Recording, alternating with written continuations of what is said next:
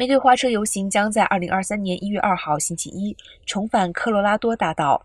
主办单位公布了五辆花车图案，宣布捐赠环保、表现爱的力量、文化元素醒目，彰显第一百三十四届玫瑰花车游行的主题——转折 （Turning the Corner）。届时，这些花车将在数十万人潮中游行，吸引和激励全球观众。公布的部分花车包括。